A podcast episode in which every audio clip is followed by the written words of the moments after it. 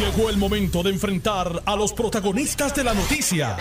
Esto es el podcast de En Caliente con Carmen Jovet. Muy buenos días y gracias por la sintonía. Si me oye media fañosa que estoy con tres mascarillas.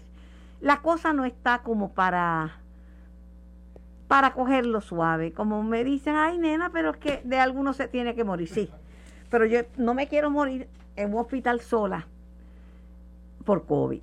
Ah, no, que no vas a hospitalizarte. Bueno, la vacuna es para que, no para que uno no le pueda dar, porque es como la influenza, cada vez viene una, una cepa distinta, por eso es que yo me vacuno cada 10 meses contra la influenza. Pero si le da fuerte o no, tiene que ver con las condiciones persistentes. ¿Quién soy yo? ¿Qué edad tengo? ¿Qué condiciones? Una persona que está recibiendo quimioterapia tiene, tiene la, obviamente la salud comprometida. Una persona que es diabética, una persona obesa, o sea, gente y una persona mayor también. Sino que lo diga mi querido profesor, el doctor Juan Carlos Reyes, epidemiólogo y director de este departamento en el recinto. Buenas tardes, doctor Reyes. Buenas tardes, Carmen. Buenas tardes para ti y para los que escuchan y felicidades. Le han robado el título y ya no tenemos que ir al recinto a aprender la materia. Está por ahí el epidemiólogo de Boca a dos por chavos. A, mí me dijo una persona, nena, si esto es como un catarrito. Yo digo, de verdad. haciendo diagnóstico. Muy, lamentable eso. Hay que, pues, hay que hay que estudiar las cosas, ¿verdad? Para uno estudiar y trabajar en esto por muchos años, para uno tener una idea de cómo estas cosas funcionan, porque tampoco lo sabemos todas, y menos con, con el COVID y con esta variante que, que ha cambiado el juego. Siempre la gente cree que lo último que pasa es lo peor, doctor Reyes. O Juan Carlitos, como le he dicho toda mi vida, ¿verdad? Eh, la gente creía que era, era dificilísimo la gente creía que era dificilísimo el COVID, pero yo vi cuando la tuberculosis, porque mi mamá trabajaba en el hospital antituberculoso, que separaban a la madre del niño, aunque el niño fuera un niño recién nacido, y todo el mundo estaba en aislamiento, y, había lugares donde se trataba a esos pacientes. La diabetes es terrible y es responsabilidad individual uno cuidarse, pero no me compare diabetes, eso le dije al secretario de, de salud, no me compare diabetes con COVID, porque el diabético que no se cuida se echaba el diabético, pero la persona que no se cuida del COVID puede llevarse por el medio 8 o 10 más y cuidado. Ese es el problema de las enfermedades transmisibles. Es, es responsabilidad como individuo y responsabilidad social también pública. Nos falta un poquito de eso, bastante. Porque yo vi, mire, eh, yo no le echo la culpa a nadie porque la culpa es huérfana. Escuchaba el de los restaurantes y yo, pues, yo no tuve nada que ver con esto, este repunte no es culpa de nosotros, restaurantes.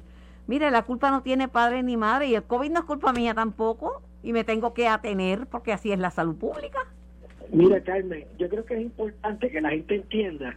Eh, tú y yo hemos hablado de esto anteriormente y yo hace dos meses vengo diciendo que íbamos a tener un repunte entre diciembre y enero. Pues claro. Las enfermedades respiratorias aumentan durante este periodo.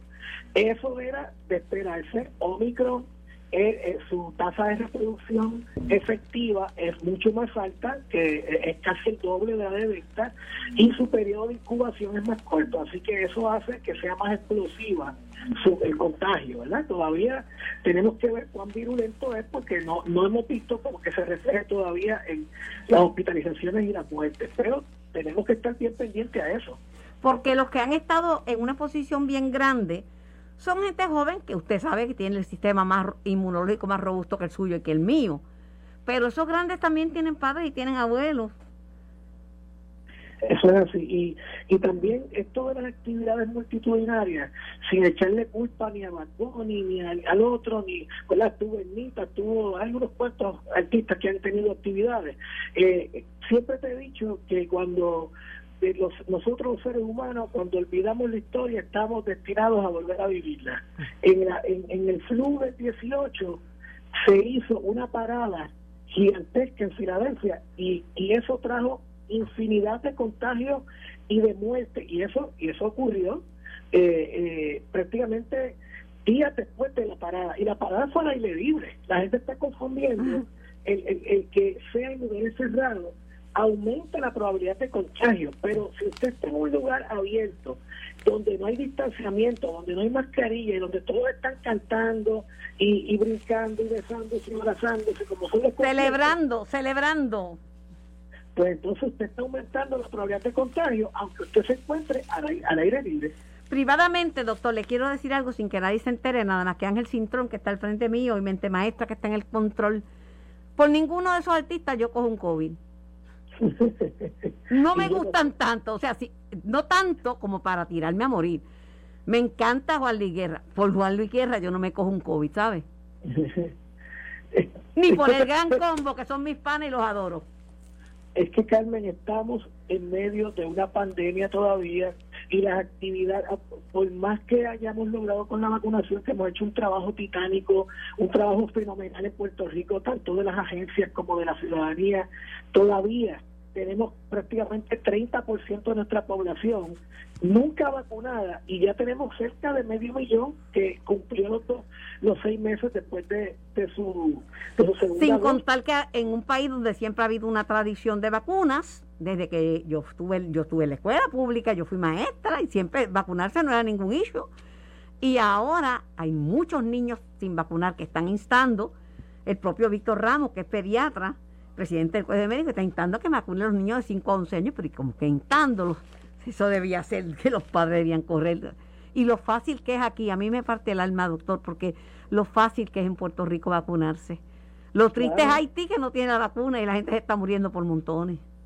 Eso es así, eso es así. Todavía hay muchos muchos países de, de Asia, de Centro y Suramérica de, África que tienen menos de 10%, de, de 20% de vacunación en su población. Tengo aquí a Ángel, Ángel Cintrón, que dirigió la campaña de Miguel Romero. Saludo a Ángel. Un abrazo, Carmen, para ti, para el doctor y todos los radioescuchas. Eh, Miguel Romero dijo que van a, ya no va a haber artistas invitados en la fiesta de San Sebastián. La, no las canceló, va a haber un espacio al aire libre para los artesanos, pero no es que va a haber eventos multitudinarios. Correcto. El propósito de lo que Miguel hizo ayer en esencia es eh, básicamente girar en torno a lo que es conducta humana, como estaba explicando el doctor hace un segundo atrás. En la medida en que tú tienes eventos de conducta humana que propenden a aglomerarse físicamente, a pegarse unos con otros, a bailar, a compartir. A cantar. Claro, exacto. Eso obviamente es, es eso, eso es, este, eh, eh, para el COVID, es un peligro. En la medida en que tú lo que tengas al aire libre sean actividades pasivas, donde tú estás solo, estás con tu pareja caminando, hay distancia, miras una mesita, algo que te gusta, tienes tu mascarilla puesta, no estás aglomerado, no estás cantando, no estás brincando, eso es mucho menos propenso al COVID y entonces se podría llevar a cabo como todo. De aquí a que lleguemos a enero, el alcalde tiene que mirar si en ese momento todavía eso es viable o tampoco lo es. Pero ya, ya empezó a dar los pasos en la dirección correcta. Lo que yo sé, doctor Juan Carlos Reyes, epidemiólogo y profesor de esta materia en el recinto de ciencias médicas, amigo personal queridísimo, es que esto se pega más que un chicle, porque el 8 de diciembre estábamos en 2% y el 19 de diciembre estábamos en 12.5%. Ahora ya estamos como en 13. todas las millas de chaflán. Carmen, hay, hay dos, dos factores que, las características de, este, de esta variante que, que la hacen tan contagiosa.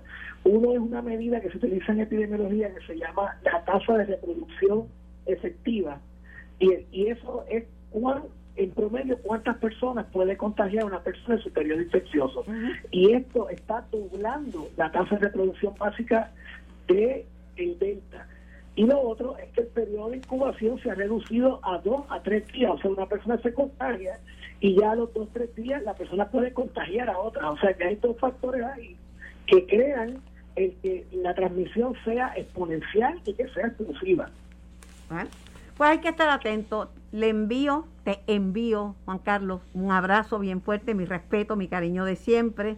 Y ya vamos a ver si la gente entra, entra en juicio y desarrolla. un abrazo, un abrazo de Carmen. Y sabes que siempre estamos a las órdenes y muchas felicidades para ti y para Ángel Citrón. Ah, gracias, y amo ese recinto de ciencias médicas y todas las experiencias positivas que adquirí allí. Tengo, gracias, gracias. Gracias. Tengo al colaborador nuestro, amigo personal, el doctor Víctor Ramos. Saludos, Víctor. Me has hecho una falta terrible. me has hecho una falta, este, pero qué bueno que estás de vuelta. Mira, esto no es culpa, ya, está, ya están los culpas, no, que ellos los restaurantes, que no, ellos no tienen la culpa, los productores de espectáculos.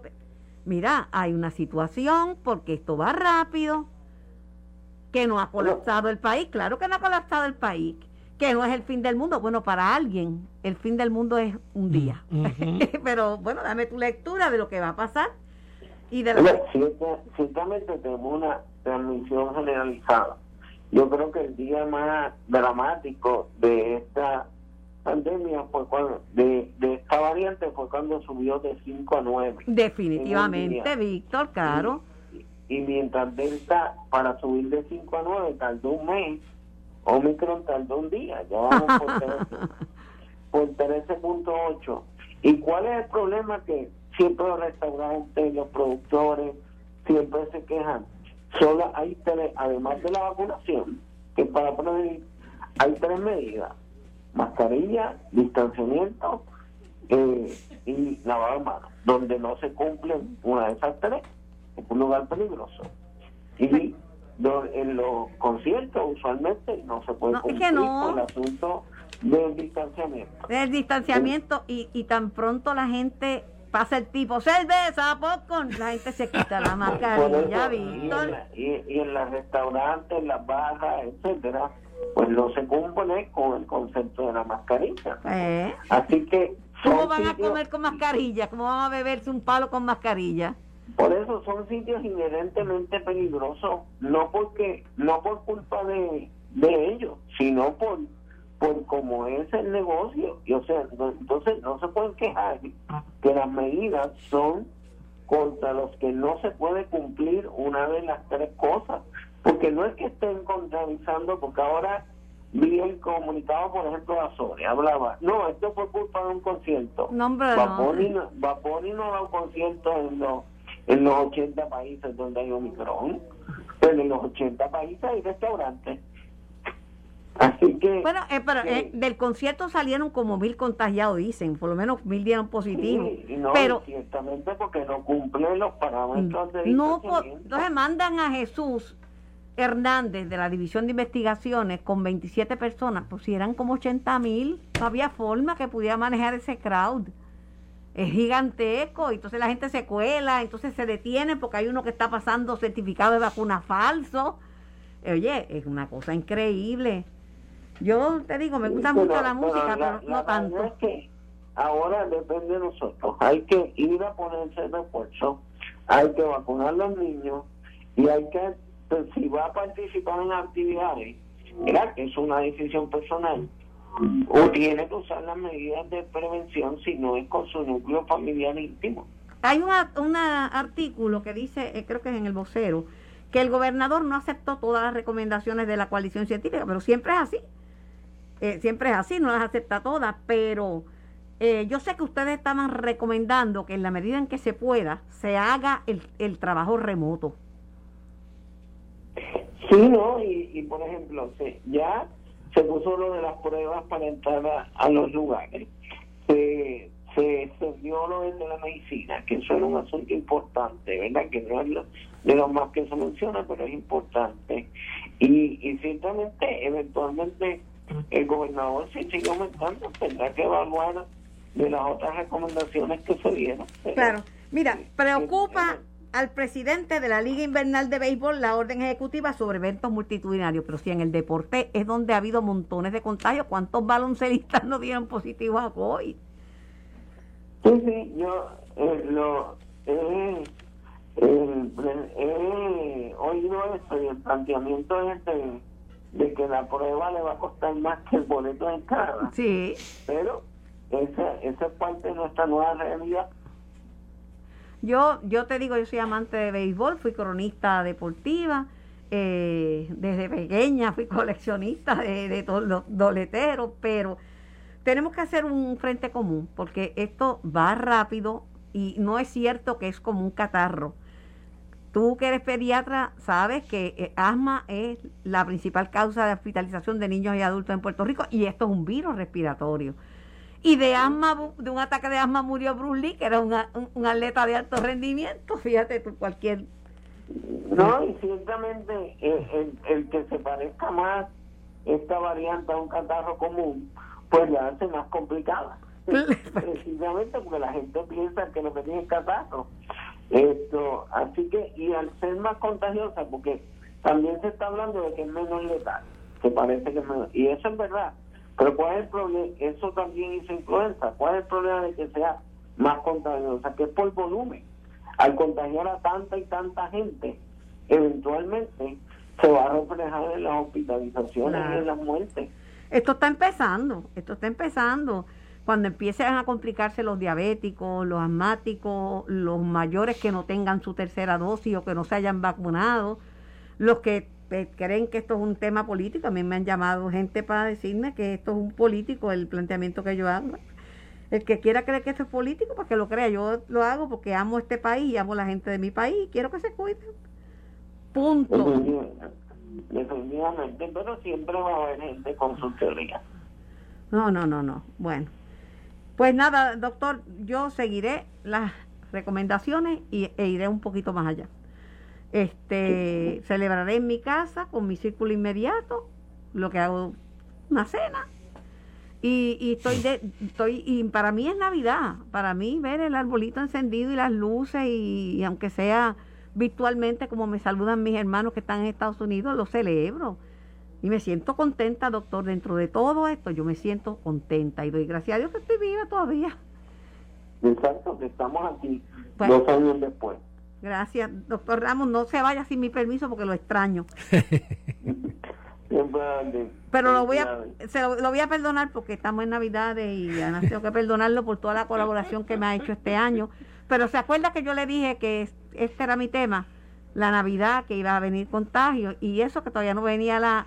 Siempre se sube los contagios, estamos mejor que con lo que estábamos, porque ya sabemos un poquito, pero de la Omicron todavía no sabemos tanto. Me estaba diciendo el infectólogo Miguel Colón que no todos los, eh, los monoclonales funcionan contra, contra Omicron. Solo uno, solo uno. El de, el de GlaxoSmithKline, ¿verdad? El de GlaxoSmithKline. Sí, eh, ¿Eh? se llama esto, esto misma, pero eh, hay en Puerto Rico, bueno, como están reservados ahora mismo para gente vulnerable. Pues claro, que tampoco se crea la gente que es que hay un tratamiento, es que, ay Dios mío, la gente quiere recetarse, medicarse, diagnosticarse y ser epidemiólogo. Gracias a Dios que el gobernador reflexionó, porque había dicho que, que no iba a pedir en el evento multitudinario del centro del distrito T-Mobile de PEA años que no iban a pedir la tercera dosis Ahora van a pedirla y van a pedir otras pruebas. Tienen que hacerlo. Rectificó. Yo siempre les recomiendo, cuando hay una coalición científica, que se dejen llevar por la coalición, porque el gobernador sabe de muchas cosas. Sabe más de Washington y de lo que pasa en Washington que usted. Pero no más de, no más de medicina, ¿sabe? Exacto. No, ciertamente es difícil balancear todos los intereses, porque ellos, nosotros, a diferencia de, de los grupos económicos reconocemos que esta pandemia tiene un impacto económico significativo, pero a nosotros nos corresponde solo analizarlo desde el punto de vista científico y el gobernador verá todos los distintos. Sí, pero yo se lo voy a hacer bien fácil. se lo voy a hacer fácil a Pierluisi. Entre la vida y la muerte, yo apuesto por la vida. Claro que la salud económica ayuda, pero el balance es primero estar vivo, porque el que no está vivo y saludable no puede trabajar. Y nadie está diciendo que cierren. Ahí nadie está diciendo que cierren. Lo que estamos diciendo es que tenemos que observar las medidas. Pero que los, los, dirigentes políticos no deben meterse ni a meteorólogos cuando viene un huracán, ni a epidemiólogos cuando estamos en una pandemia. Exacto. Los dos son PNP, por eso que no se ríen de mi chiste. Un abrazo, Víctor. Me voy a la pausa y regreso con más de En Caliente. Estás escuchando el podcast de En Caliente con Carmen Jovet de Noti1630. Aquí estoy en compañía del buen amigo licenciado Ángel Cintrón. Eh, te voy a hacer dos preguntas, pero no me las vas a contestar. Voy a atender a la secretaria de Gobernación y, y, y vuelvo. La primera pregunta es, ¿hizo lo correcto Miguel Romero, alcalde de San Juan, al cancelar la despedida de año en la Plaza de Armas y por qué? Y lo segundo, lo segundo, debe contestarle a, Carmen Yulín, debe hacer ese Facebook Live que Carmen Yulín le está pidiendo que haga. Tú fuiste su, su mentor, su director de campaña, así que te dejo ese tostoncito. Secretaria, buenas tardes, felicidades. A ti, a todo el que te escucha. Estoy aquí con Ángel Cintrón, salúdemelo. Saludos, Ángel Cintrón. Un abrazo, Saludos. Estabas como Santa Claus repartiendo tarjetas para el plan de salud del gobierno. Eso va a ser mañana y ciertamente son buenas noticias para los policías retirados. Un excelente regalo del gobierno de Puerto Rico y del pueblo de Puerto Rico a, servidores públicos que han dejado y han arriesgado su vida por la seguridad de nosotros. Pero apareció el Grinch a, a la Navidad. La Junta de Supervisión Fiscal que demanda al gobierno de Puerto Rico porque dice que nada de ley 81 ni 82 ni mucho menos que eso no puede ser. Precisamente por eso el gobernador se puso creativo y e independientemente de el, la situación que está ocurriendo con la ley 80 y 81 y la posición de la Junta en los tribunales, cuando hay voluntad, se pueden lograr las cosas. Y el gobernador reunió a su equipo de trabajo y identificamos una estrategia para poder impactar el bolsillo del pensionado policía inmediatamente. Y básicamente una de las preocupaciones que ellos nos, nos compartieron es que muchos de estos policías a quienes se les recortó su pensión, no tenían la capacidad primero de quizás tener acceso a un plan de, médico y el que lo tenía le salía pues bastante costoso, 400, 500, 600 dólares mensuales. Así que extendiendo el plan, el plan vital y el gobierno cubriendo esos gastos a esos policías que les le recortaron sus pensiones, hacemos justicia e impactamos inmediatamente el bolsillo del pensionado. para muchos policías lo que quieren es el retiro digno. claro que el plan de salud es bueno y claro que los que lo van a aceptar, pero están pidiendo porque con lo que se retiran y ellos no, no, no, no reciben, no son recipientes del Seguro Social, simplemente no le da, no le alcanza, secretaria. Precisamente. Eh, y, y, enfocados en que el retiro digno del policía es que pueda tener con lo que con, lo, con, con el ingreso que recibe una vez se retire una calidad de vida, ¿verdad? Y que pueda cubrir sus gastos, es que estamos moviéndonos con estas estrategias.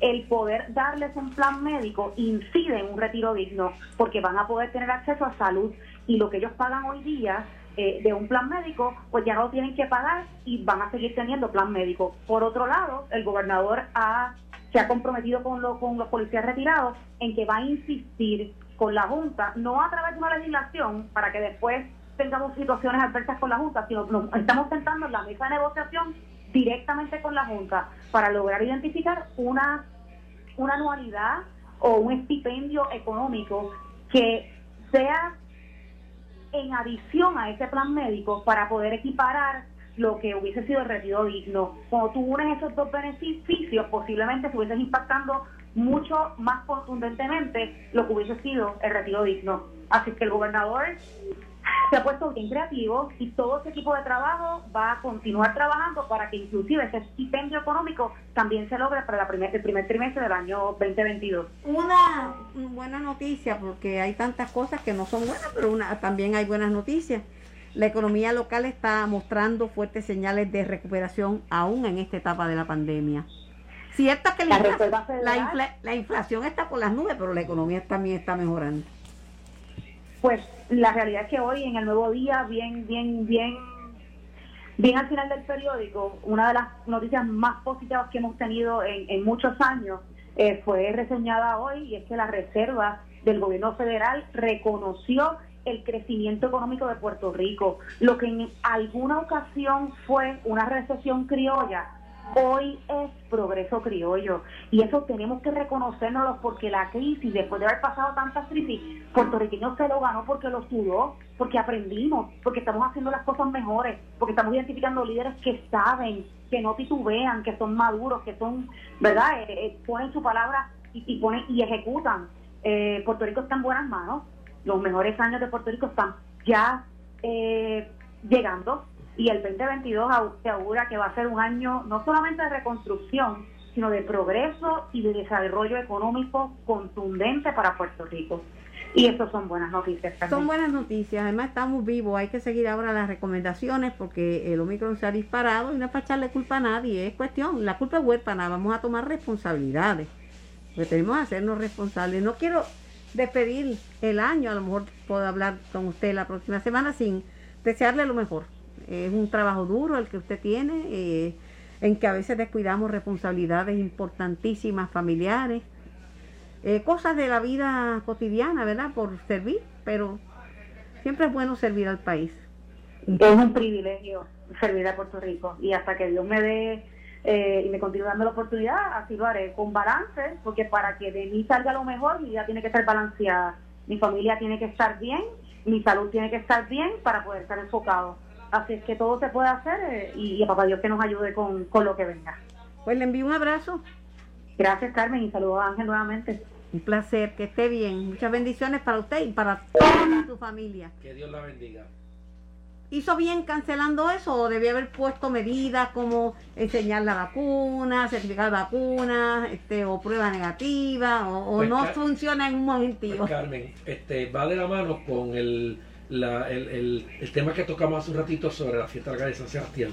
Como hablábamos con el doctor Víctor Ramos, eh, no es lo mismo una actividad humana donde tú tienes eh, aglomeración física, donde tú tienes algarabía, alegría, y la música propende a eso siempre, y los puertorriqueños más, que somos sandungueros, y, y tú no puedes evitar que aunque hayas pedido vacuna, aunque hayas tenido pedido eh, mascarilla, eh, au- aunque hayas pedido prueba, cuando nos juntamos en un sitio y estamos alegres y queremos celebrar, este, ¿sabes? no sabemos quién tiene el virus y lo va, y lo va a propagar allí.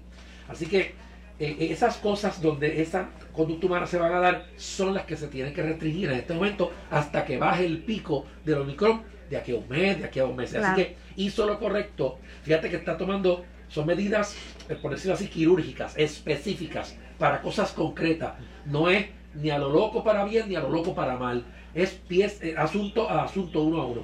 Una cosa es tú ir a buscar una mesa con, eh, con artesanía, tú tranquilo, pausado, sin aglomeración. Otra cosa es irme a bailar y a brincar esa No, no, y te- realmente la gente va temprano en la mañana hasta el mediodía, que no está Claro, bebiendo. Así que ni- la, la actividad que había en la plaza era similar a lo que hubiese sido en menor escala, claro, pero era musical. Así que él está eliminando esa alternativa que es más peligrosa y dejando aquellas cosas que son livianas de menor riesgo. Así que hizo lo correcto porque es consistente lo que hace la Sebastián con lo que hace la plaza, es consistencia, es, es la misma Ahora que vamos a la segunda, que Ajá. no se me olvidó. yo na- no apunto nada, pero todo lo tengo en Yo, la yo lo tengo claro, yo lo tengo claro. Me preguntaste si él iba a hacer un Facebook Live. Este, pidiéndole perdón. Yulín. Pidiéndole No, perdón no, a Yulín por haberle referido a justicia primero- cuando ella no ha hecho nada malo. Lo, lo primero es que esta señora este, parece que no tiene vergüenza en la cara. Y, y yo, tú sabes que acostumbro ser diplomático y propio, pero no puedo dejar de ser honesto y claro. Porque ya yo, como, yo, como tú y yo estamos pagos, hemos hecho muchas cosas en nuestra vida, la gente nos conoce en todas partes y saben cómo somos, cómo pensamos y cómo actuamos. Así que esta señora no solo dejó un desastre San Juan físico, sino administrativo también. No solamente las calles, no solamente la basura. El municipio estaba mal atendido, mal liderado, mal manejado. Entonces ella no tiene ninguna fuerza moral para dar aquí ni cátedra de nada, ni argumentaciones de nada. El asunto del Head Start fue responsabilidad de ella. Indistintamente de si técnicamente hay o no un delito.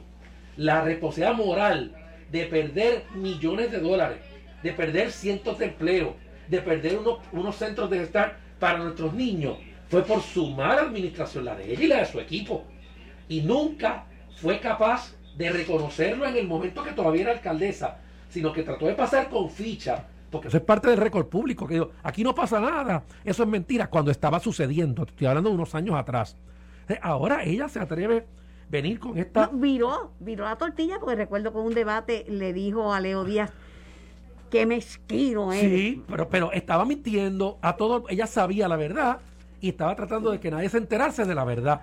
Así que eso es lo primero. Lo segundo es que cuando un alcalde responsable, y Miguel sabe de administración, tiene experiencia en administración, se encuentra con una situación tan sensitiva como esa, él no es abogado para estar juzgando, él no es fiscal, él no es juez, él no puede estar pasando juicio valorativo, él tiene que referir, es lo responsable. Si hay después o no los grounds para un delito, algo, eso lo deciden las personas encargadas de eso en las agencias, pero él tenía que referir. Ahora, lo que yo creo que aquí es importante entender es que esta señora fue responsable de ese descalabro y tiene la desfachatez, digo nuevamente, de pararse ahora a pleno de sol a decir que le pidan excusa. ¿Cuándo es que ella le va a pedir excusa al pueblo de San Juan por el desastre que dejó? ¿Cuándo ella, ella va a pedir excusa por las vergüenzas que causó, por el dinero mal usado, por los servicios mal manejados, por el desastre de las calles, las pinturas, este, la administración municipal en el piso. E, es, San Juan es un descalabro. ¿Tú crees que ella vuelva, que venga para Puerto Rico y se postule? Si, corre y se postula, va, va, va, a perder la pela, va a coger la pela que se le perdió a Magollo. En cualquier partido que corra, si alguien la deja correr en algún partido, va a perder porque Carmen Yulín es como te acuerdas cuando éramos pequeños, esta nube negra que se mueve y acompaña, donde quiera que ella se mueva, va a ser un peligro para Puerto Rico. Carmen Yulín es un peligro para Puerto Rico, no solo por su ideología, sino por su actitud, por su forma de funcionar, como maltrataba a los empleados de San Juan, como maltrataba a la prensa cuando no, no funcionaban cuando ella, como ella quería. No olvidemos todo eso. Así que yo creo que, que, se, que, se, que se quede con su pupilo Manuel Natal, que son tal para cual. Vamos a hablar de un tema bien bonito ahora, después de esa, de esa arenga de, de Ángel Cintrón, de los otros aumentos de la luz. Tengo al ingeniero Tomás Torres Placa, representante del consumidor ante la Junta de Gobierno de la Autoridad de Energía Eléctrica. Tomás, que, Saludos, Carmen. No me digas que eso es lo que está diciendo Faramillo. ¿Es verdad que vienen otros aumentos? sí, Carmen, como Primero que nada, gracias por la oportunidad y un saludo a todos los que escuchan. Igualmente para ti, felicidades. También felicidades a todos.